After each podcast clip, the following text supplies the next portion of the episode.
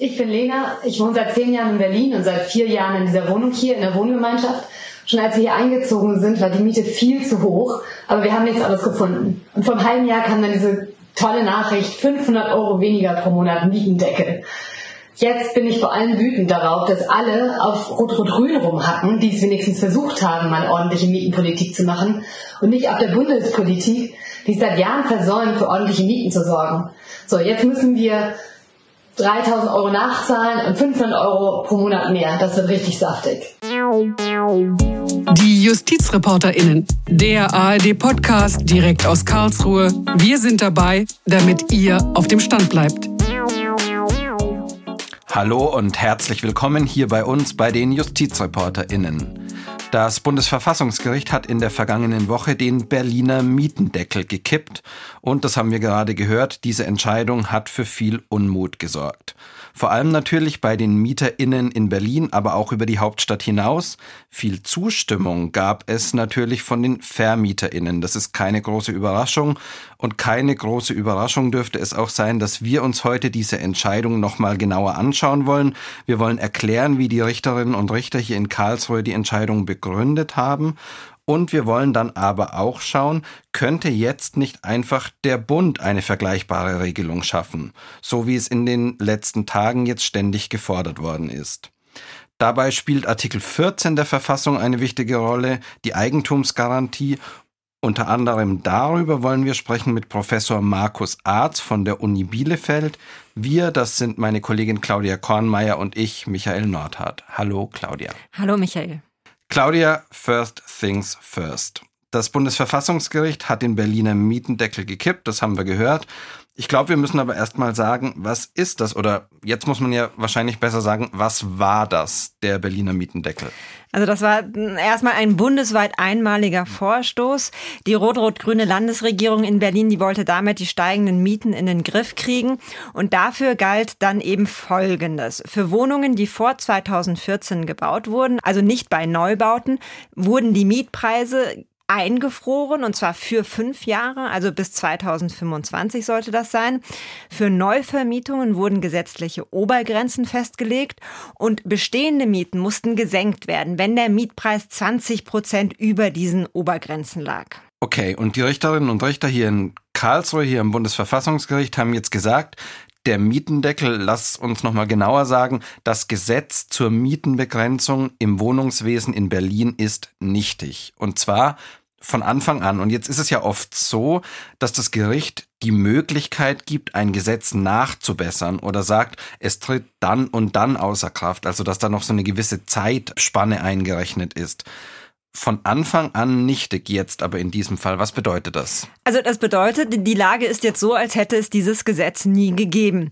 Wie du sagst, es gibt auch eine andere Möglichkeit. Da erklärt das Gericht dann ein Gesetz nur für unvereinbar und dann werden eben häufig solche Übergangsfristen gesetzt. Das passiert meistens dann, wenn der Gesetzgeber verschiedene Möglichkeiten hat, diesen Verfassungsverstoß, der festgestellt wird, zu beseitigen. Und dafür hat das Gericht hier aber jetzt in diesem Fall beim Mietendeckel keinen Anlass gesehen. Okay, dann lass uns mal nach dem Warum fragen. Wenn man es herunterbricht, hat Karlsruhe gesagt, dass eben allein der Bund für solche Regelungen zuständig ist. Ja, also der Bundesgesetzgeber, nicht der Landesgesetzgeber. Es ist so, das Grundgesetz, das regelt genau, wann der Bund und wann die Länder für die Gesetzgebung zuständig sind. Und da gibt es einmal erst diesen Grundsatz in Artikel 70 des Grundgesetzes. Da steht drin, die Länder haben das Recht der Gesetzgebung, soweit das Grundgesetz nicht dem Bund die Gesetzgebungsbefugnis verleiht. So, und jetzt gibt es Listen mit Bereichen, in denen nur der Bund zuständig ist. Das nennt sich ausschließliche Gesetzgebungskompetenz. Und dann gibt es aber auch Listen mit Bereichen, in denen die Länder zuständig sind, solange und soweit der Bund nicht geregelt hat. Das ist dann die konkurrierende Gesetzgebungskompetenz. Und so ein Bereich, in denen die Länder nur zuständig sind, solange und soweit der Bund nichts geregelt hat, das ist eben auch das bürgerliche Recht. Da dürfen die Länder also nur so lange und so weit ran, wie der Bund noch nichts geregelt hat. Zum bürgerlichen Recht, und das sagt das Bundesverfassungsgericht dann recht deutlich, gehört eben auch das Mietrecht. Ich fand, da war die Formulierung dann auch ganz schön. Das Recht der Mietverhältnisse ist schon seit dem Inkrafttreten des BGB am 1. Januar 1900 im BGB geregelt und essentieller Bestandteil des bürgerlichen Rechts. An der Stelle muss man sagen, BGB, das ist ein Bundesgesetz, das bürgerliche Gesetzbuch. Ganz genau, klar. Das bürgerliche Gesetzbuch, ein Bundesgesetz. Und hier in unserem Fall, da ging es ja jetzt dann um eine Regelung zum Mietpreisrecht. Und auf diesem Gebiet hat eben der Bundesgesetzgeber im BGB schon ziemlich ausführliche Regelungen getroffen, nämlich mit der Mietpreisbremse, die ja auch schon viel im Gespräch war. Mhm, sag noch mal gerade ein paar Sätze dazu. Was war noch mal die Mietpreisbremse? Also die Mietpreisbremse, die ist so der wesentliche Bestandteil, könnte man wahrscheinlich sagen, dessen, was der Bund zum Thema Mietpreise im BGB festgeschrieben hat. Ganz, ganz vereinfacht gesagt, die Bundesländer können sogenannte Gebiete mit angespanntem Wohnungsmarkt definieren. Und in diesen Gebieten darf die Miete bei Neuvermietungen, und das ist ganz wichtig, nicht mehr als 10 Prozent über der ortsüblichen Vergleichsmiete liegen. Dann gibt es noch so ein zweites Instrument, das das BGB auch regelt. Das ist die Kappungsgrenze. Und die sagt, dass Mieten innerhalb von drei Jahren höchstens um 20 beziehungsweise in Gebieten mit angespanntem Mietmarkt um 15 Prozent angehoben werden dürfen. Die Obergrenze ist aber dennoch immer die ortsübliche Vergleichsmiete. Also darüber darf es eben nicht gehen. Mhm. Also das heißt, ein wesentlicher Unterschied, eine Regelung, die gilt eben nur beim Neuvermietung. Der Mietendeckel, der galt ja auch für Bestandsmieten, hat auch da eingegriffen. Und dann ist eben auch die Deckelung etwas geringer. Und jetzt war eben die Frage, hat der Bund dieses Mietpreisrecht unter anderem eben mit der Mietpreisbremse abschließend geregelt oder ist da doch irgendwie noch Platz für Regelungen der Länder, die daneben stehen könnten? Und da hat das Bundesverfassungsgericht eine ziemlich klare Antwort gegeben und hat gesagt, nein, hat der Bund alles abschließend geregelt. Das seien doch schon gerade in den vergangenen sechs Jahren recht umfangreiche Gesetze gewesen, detaillierte Regelungen, die durchaus einen Ausgleich auch zwischen den Interessen der Vermieter und der Mieter gewährleisten wollten. So hat der Bund gemacht, da können die Länder nicht mehr ran. Genau, können da nicht irgendwie zwischenfunken oder noch strenger regeln oder wie auch immer. Mhm. Soweit die Entscheidung und die haben in der Tat auch viele so erwartet und deshalb haben viele dann danach gesagt, naja, war zu erwarten, war nicht überraschend. Und das ist vielleicht ein ganz guter Punkt, um mal Professor Arz ins Gespräch zu holen. Professor Arz ist Juraprofessor an der Uni in Bielefeld und hat für die SPD-Fraktion im Berliner Abgeordnetenhaus vor der Mietendeckenregelung ein Gutachten geschrieben zu verschiedenen rechtlichen Aspekten eines möglichen Mietendeckels. Grüß Sie, Herr Arz. Ich grüße Sie auch. Hallo auch von meiner Seite. Hallo. Herr Arz, in dem Gutachten kommen Sie zu dem Ergebnis, dass das Land die Kompetenz hat und nicht der Bund für so einen Mietendeckel.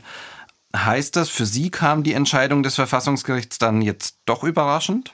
Nein, ganz überraschend kam die Entscheidung nicht. Wir wussten, dass wir damals Neuland betreten und haben diese spannende Frage äh, begutachtet und sind im Rahmen dieses Gutachtens, mein Kollege Franz Mayer und ich, zu dem Ergebnis gekommen, dass man dieses Problem auf, auf Landesebene angehen kann, eine entsprechende Regelung treffen kann, aber dass das eine, wie soll ich mal sagen, eine, eine spannende, eine schwierige und auch knappe Frage ist, das war uns vollkommen klar, dass das sozusagen funktionieren kann, aber auch nach hinten losgehen kann, also anders gesehen werden kann vom Verfassungsgericht. Also eine große Überraschung ist es nicht. Überraschend war vielleicht, wie resolut das Verfassungsgericht jetzt entschieden hat, ja, dass sozusagen auf gar keinen Fall das Land hier etwas tun kann. Dieser Meinung bin ich auch nicht, aber naja, jetzt haben wir die Entscheidung.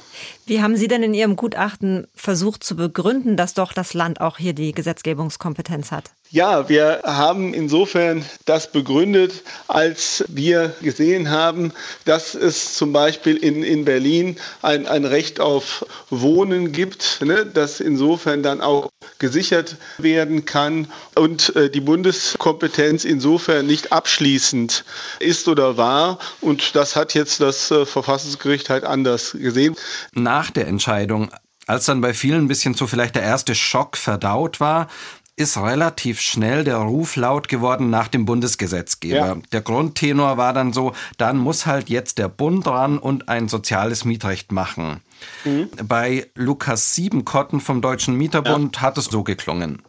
Wir fordern seit Jahren, dass der Bund sich auch um die Bestandsmietenbegrenzung, also die Höhe der Bestandsmieten äh, zu begrenzen, kümmert. Deswegen muss er jetzt einen Mietenstopp äh, beschließen, unserer Ansicht nach, für bestehende Mietverhältnisse, der über einen bestimmten Zeitraum hinweg bestehen bleibt. Denn der Bund, das ist unstreitig, darf das.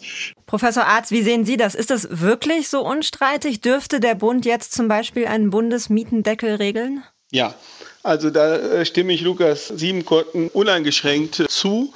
Also der Bund kann, na, insbesondere natürlich jetzt nach der Entscheidung des Bundesverfassungsgerichts, er hätte es aber auch vorher machen können, der Bund könnte problemlos im Mietrecht, jetzt im BGB Mietrecht, einen solchen, ein solches Moratorium einführen. Es wäre auch ein ziemlich geringer Aufwand. Es würde sich zum Beispiel anbieten, eine Ermächtigung, eine Verordnungsermächtigung für die Länder ins BGB zu schreiben. Ne? Das haben wir schon an zwei wichtigen Stellen, einmal bei der Mietpreisbremse und einmal bei der sogenannten Kappungsgrenze.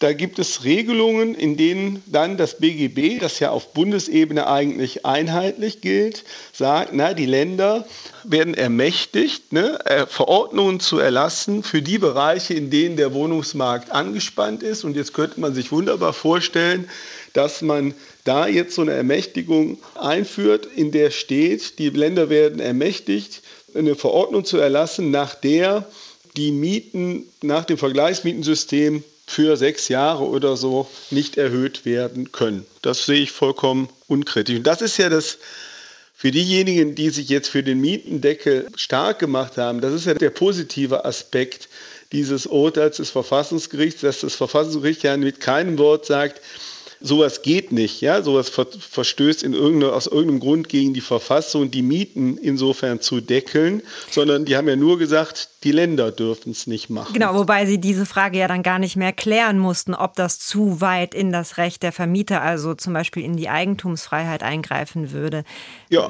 Und das ist natürlich eine ganz wesentliche Frage, die diesen ganzen Prozess die ganze Zeit auch mitbegleitet hat. Natürlich die Vermieterseite, die dann sagt, na ja, aber wir können mit unseren Wohnungen gar nicht mehr so verfahren, wie wir das gerne würden. Wir können gar nicht mehr das rausholen, was wir ja. da eigentlich gerne rausholen würden.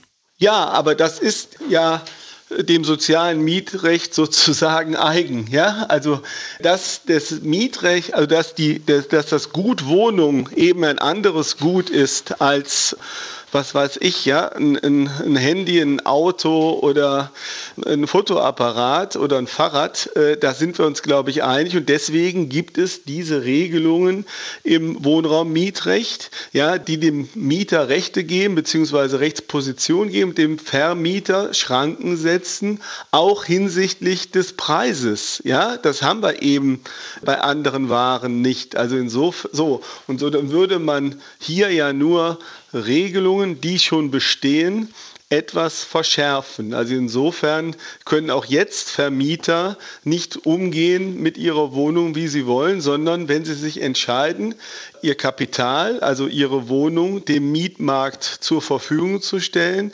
dann unterwerfen sie sich den Regeln des sozialen Mietrechts. Das ist genau so und äh, dürfen zum Beispiel die Miete nur alle drei Jahre um 20 Prozent beziehungsweise um 15 Prozent erhöhen. Ja, die Regel gibt es ja jetzt schon. Oder das Bundesverfassungsgericht hat ja auch die Mietpreisbremse, nach der die Miete auch zu Beginn gedeckelt ist, also begrenzt ist, für verfassungsgemäß gehalten. Also da haben wir ja auch eine Regel, die sagt, du darfst, wenn du die Wohnung neu vermietest, nur 10% über der Vergleichsmiete liegen. Ja, mhm. das ist ja gar nichts Ungewöhnliches, sondern geradezu dem sozialen Mietrecht immanent. Und da würde man jetzt sagen, es gibt Bereiche, ja, es gibt Städte, da ist die Versorgung der Bevölkerung mit bezahlbarem Wohnraum so gefährdet, dass wir da einfach mal eine Pause brauchen. Da sehe ich überhaupt kein systematisches Problem, ehrlich gesagt. Sie hatten jetzt vorne schon angesprochen, in der Berliner Verfassung, da ist ja ein Recht auf Wohnen so ausdrücklich geregelt. Ja. Das steht im Grundgesetz jetzt so nicht drin. Ja. Macht das denn bei der Abwägung für eine Regelung auf Bundesebene einen Unterschied? Nee, also das macht, macht keinen Unterschied. Der, da sind wir ja jetzt, also diese Frage mit der Verfassung, ne, da, da ging es ja nur um die Frage der Regelungskompetenz. Ja? Und da war eben dieser Begriff Recht auf Wohnen, den es in Bayern auch gibt, war das sozusagen ein, ein Hilfsargument, also sozusagen ein stützendes Argument. Ja? Also für die Gesetzgebungskompetenz. Für die Gesetzgebungskompetenz, mhm. das aber sozusagen eine Hilfe ist. Aber der Hauptpunkt, den hatte ich eben in dieser, bei Ihrer zweiten Frage angesprochen, war, dass die Länder schlicht Gesetzgebungskompetenz haben in Deutschland. Und solange der Bund die nicht, an, nicht umfassend an sich reißt, können die Länder regeln. Ja, das ist eigentlich unser Hauptargument. Und deswegen braucht man im Zweifel auch den Titel äh, des Wohnungswesens nicht nach Auffassung unseres Gutachtens. Ja, das ist die These in unserem Gutachten. Aber der Bund kann natürlich im Mietrecht jetzt regeln und dann hat man allenfalls das Problem, dass man sich die Frage stellt, die auch bei der Mietpreisbremse gestellt worden ist, greife ich damit zu stark ins Eigentum ein. Ne? Da, da wäre jetzt kein Kompetenzproblem, sondern die Frage, ist das ein, ein Eingriff, der gegenüber dem Eigentümer zu weit geht. Ne, da würde das verfassungsrechtliche Problem jetzt spielen. Mhm. Genau, und da hatten Sie vorhin schon zumindest implizit angesprochen, die Sozialbindung des Eigentums. Jetzt ja. kann man natürlich sagen, dass dieser Mietendeckel schon noch mal hinausgeht über das, was zum Beispiel in der Mietpreisbremse geregelt worden ist. Ja. Und daran anschließend dann vielleicht die Frage, wie viel Sozialbindung ist denn dann aber irgendwann auch mal zu viel Sozialbindung? Diese Frage soll ich jetzt beantworten. Ja, die kann man natürlich schwer beantworten. Aber man muss sich jetzt anschauen, wo man ist. Also die, der Unterschied dieser Deckelung zu, dem Miet, zu der Mietpreisbremse besteht ja darin, dass die Mietpreisbremse nur den Neuvertrag angreift oder anpackt und die Erhöhungen im laufenden Mietverhältnis regelt. Ja, also das ist, deswegen spricht Lukas äh, Siegenkotten davon, dass man jetzt auch mal die laufenden Mietverhältnisse anschauen sollte. So. Und ich habe das auch damals in meinem Gutachten recht differenziert gesagt. Also wenn ich mir zum Beispiel anschaue, dass ich ja eigentlich möchte, dass die Vermieter in ihre Wohnungen investieren, ja, dass sie also zum Beispiel die Wohnungen energetisch aufrüsten, dass sie sie vielleicht barrierefrei machen, dann würde ich und so steht das auch in dem Gutachten, etwa die Mieterhöhung aus 559 nach Modernisierung, die würde ich gar nicht anpacken, weil ich das auch sowohl politisch als auch systematisch für schwierig hielte und auch keine Anreize mehr geschafft werden. Aber wenn wir jetzt mal in einem angespannten Wohnungsmarkt, ne, nehmen wir mal München, ja, uns da anschauen, dass dort Mieten üblich sind, ja, die weit über 15 Euro pro Quadratmeter liegen. Da muss man sich die Frage stellen, ob man da nicht eingreifen sollte oder muss, weil auch wir als Gesellschaft davon abhängig sind, dass Dienstleistungen erbracht werden von Menschen, die im Zweifel bitte dann auch da wohnen können sollen, wo sie für das Gemeinwesen tätig sind. Ja? Und damit meine ich eben etwa Lehrer, damit meine ich Pflegekräfte und so weiter. Und wenn wir eine Situation haben in einer Stadt, dass eben die Personen, auf deren Dienst wir vertrauen, ja, nehmen Sie Busfahrer, Polizisten, wie gesagt, aber auch in der Privatwirtschaft Tätige, dass denen es unmöglich gemacht wird, dort zu leben, also zu wohnen, wo sie für uns die Dienste äh, verrichten, da habe ich eigentlich keine großen Sorgen, dass man insofern dann eingreifen kann, dass man sagt, jetzt müssen wir hier die Mieterhöhung einmal äh, ja, untersagen, also die Mieten auf einem gewissen Niveau einfrieren. So ein Hauptargument der Kritiker des Mietendeckels oder Mietenmoratoriums, wie man es auch nennen mag, mhm. ist ja, dass das gar nicht geeignet sei, etwas dafür zu tun, dass der Wohnungsmarkt sich entspannt. Und dann wird immer eben das Beispiel jetzt Berlin gebracht. Dort seien noch nie so wenig Mietwohnungen auf dem Markt gewesen, wie eben zu der Zeit, als der Mietendeckel gegolten hat. Weil eben, Sie sagen dann, Vermieter lassen lieber ihre Wohnungen leer stehen, als sie zu diesen wahnsinnig günstigen Preisen zu vermieten. Mhm. Was halten Sie dem denn entgegen? Also ich würde das äh, Berliner Beispiel jetzt ehrlich gesagt nicht für, für meinen Vorschlag hernehmen, weil ich immer darauf hingewiesen habe, dass in, dem konkreten, in der konkreten Berliner Ausgestaltung zwei Dinge geschehen sind, die ich nie so gefordert habe, beziehungsweise die ich auch nicht für richtig gehalten habe. Und das ist einmal die Senkung von Bestandsmieten, ne, die ja vor, das bringt ja jetzt die Probleme der, der Nachzahlung mit sich. Also diese Senkung der Bestandsmieten habe ich immer für übermäßig gehalten, also diesen Eingriff. Und das andere war diese Tabellenmieten, die man da eingeführt hat beim Berliner Mietendeckel. Ja?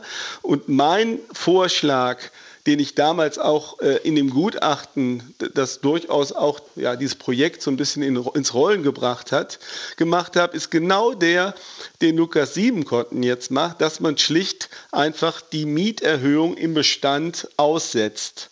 Ja, sodass man also jetzt nicht fürchterlich günstige Mieten herbeiführt, sondern einfach nur das Erhöhen der Mieten beendet oder jedenfalls pausiert. Und insofern dann die Mieten, wie sie sind, im Zweifel dann auch auskömmlich sind. Also quasi nur einfrieren, das so ja. als einzige Regelung. Genau. Und das war auch das Einzige, was ich damals gefordert hat. Dass dann die Politik, ja, das mhm. sozusagen weitergetrieben hat, dafür bin ich nicht verantwortlich. Aber bin froh, dass das Gutachten immer noch verfügbar ist. Und ich kann mich erinnern, da ist ein ganz dicker Satz, auf gar keinen Fall die Mieten senken, ja, im mhm. laufenden Mietverhältnis. Und das fällt uns ja jetzt leider auf die Füße wegen der Nachzahlungen, ne, die jetzt ja anstehen. Genau.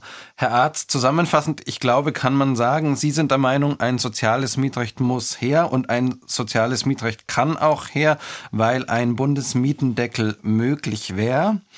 Ich bedanke mich sehr, sehr herzlich für das Gespräch. Toll, dass Sie dabei waren. Und wir verabschieden uns von Ihnen. Herzlichen Dank. Ja, ich danke Ihnen auch. Vielen Dank, auf Wiederhören. Ein Bundesmietendeckel wäre möglich, hast du gerade so zusammengefasst. Aber er stellt ihn sich eben anders vor als das, was es auf Berliner Ebene gab. Das sollte man, glaube ich, noch mal einmal so festhalten. Genau, ich glaube, das war ganz spannend, auch ein wichtiger Hinweis dann am Ende.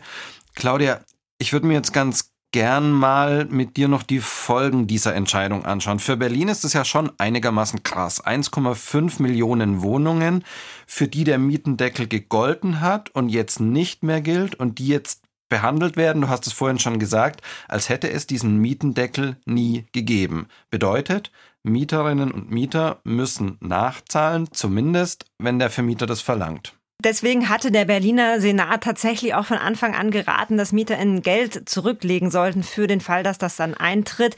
Gerade in äh, neuen Mietverträgen, also die neu abgeschlossen worden sind in dieser Zeit, standen tatsächlich oft auch zwei Mieten drin, so dass man dann auch sagen muss, in diesen Fällen, da wussten die MieterInnen, da kann noch was auf sie zukommen und auch wussten auch schon, um welche Summe es denn da geht.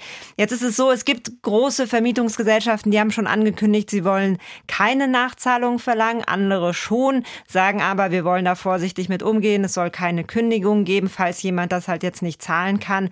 Und es ist auch so, der Senat hat jetzt ein Programm aufgelegt, für die, die sich diese Nachzahlungen nicht leisten können, soll es zinslose Kredite geben und in Ausnahmefällen sogar auch Zuschüsse. Also ein bisschen so der Gedanke, dass jetzt nicht die MieterInnen ausbaden sollen, was da in Berlin. Also jedenfalls dann nicht, wenn sie es sich wirklich nicht leisten können und das dann droht, dass sie eben aus ihrer Wohnung rausfliegen. Ich glaube, man braucht kein Prophet zu sein, um zu sagen, dass das Thema bezahlbares Wohnen uns auch jetzt dann in der nächsten Zeit im Bundestagswahlkampf immer mal wieder über den Weg laufen wird. Mal sehen, was dann die Parteien daraus machen. Ich bin da ziemlich gespannt, muss ich sagen. Das soll's für heute gewesen sein. Wenn euch diese Folge gefallen hat, wenn euch die JustizreporterInnen generell gefallen, lasst uns gerne ein Abo da, sagt euren FreundInnen, dass es uns gibt und schreibt uns auch gerne über justizreporterinnen.swr.de oder über die ARD Rechtsredaktion auf Facebook. Wäre sehr cool, wenn ihr bald wieder dabei seid. Vielen, vielen Dank heute fürs Zuhören. Vielen Dank auch von mir und bis zum nächsten Mal. Ciao. Ciao. Meow, meow, meow.